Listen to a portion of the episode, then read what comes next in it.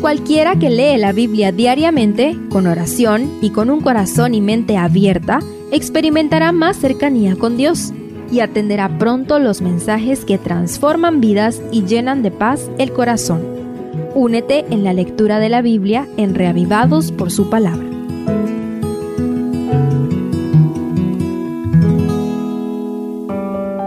Salmo 139 es un hermosísimo salmo que reconoce la omnisciencia, omnipresencia y soberanía divinas. Espero que hayas disfrutado mucho su lectura. Ahora estudiemos sus cuatro estrofas de seis versos cada una. Primero, omnisciencia. Los primeros versículos describen de manera bellamente poética el profundo conocimiento que tiene Dios del casi infinito universo que existe en cada una de nuestras mentes. Quizá ni nosotros mismos tenemos una idea clara y completa de lo que existe en nuestras mentes. El cerebro humano sigue siendo un misterio a pesar de los grandes avances de la neurociencia.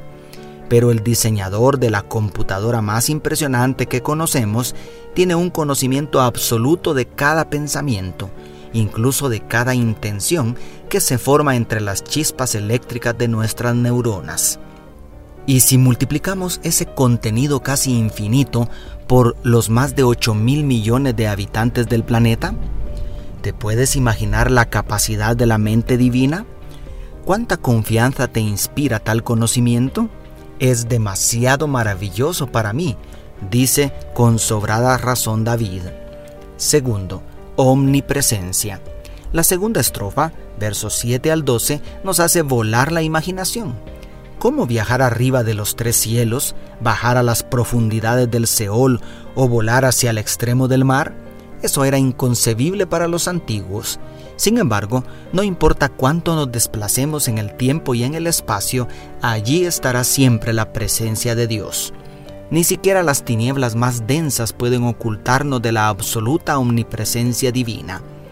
Si David viviera en nuestro tiempo, quizá diría que aunque viajemos al corazón de un agujero negro, allí estará el Señor y Creador de los cielos y la tierra. Pero lo más asombroso es la sensación que transmiten las frases, allí estás tú, allí me guiará tu mano y me asirá tu diestra.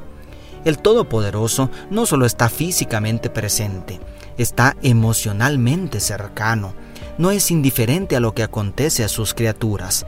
Es asombroso saber que su omnipresencia, pero lo que más quebranta es que es un Dios cercano. Sí, allí donde tú estás. Tercero, evidencia antropológica. Después de dos estrofas tan impactantes, la tercera sigue al mismo nivel Ahora el salmista trata de brindar una razón, una evidencia del por qué está tan plenamente convencido de las dos verdades anteriores. Vuelve de los rincones del universo donde comprobó que es imposible huir de la presencia divina y ahora reflexiona en las increíbles maravillas que encierra la gestación de la vida humana y la asombrosa complejidad del cuerpo humano, desde que se forma el glorioso momento de la fecundación. Los crecientes conocimientos genéticos modernos nos hacen suspirar ante las prodigiosas palabras poéticas de David. Ciertamente hay un inmenso libro en nuestros genes donde está el meticuloso diseño de cada rasgo, desde el más alto cabello de nuestra cabeza hasta las fascinantes uñas de nuestros pies, cada célula parece un milagro ante nuestros ojos. ¿Cómo dudar de un diseñador así? ¿Cómo es posible que el ser humano atente contra algo tan sagrado como un ser en formación dentro del vientre de una madre?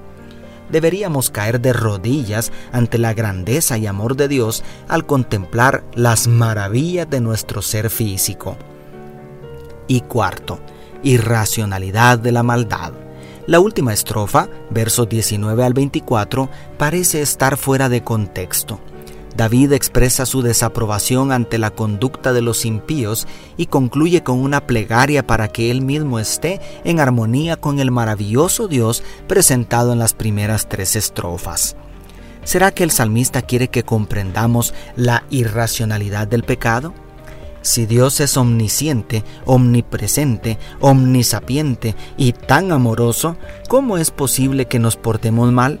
¿No deberíamos anhelar estar en completa armonía con Él y sus mandamientos? Dios te bendiga, tu pastor y amigo Selvin Sosa.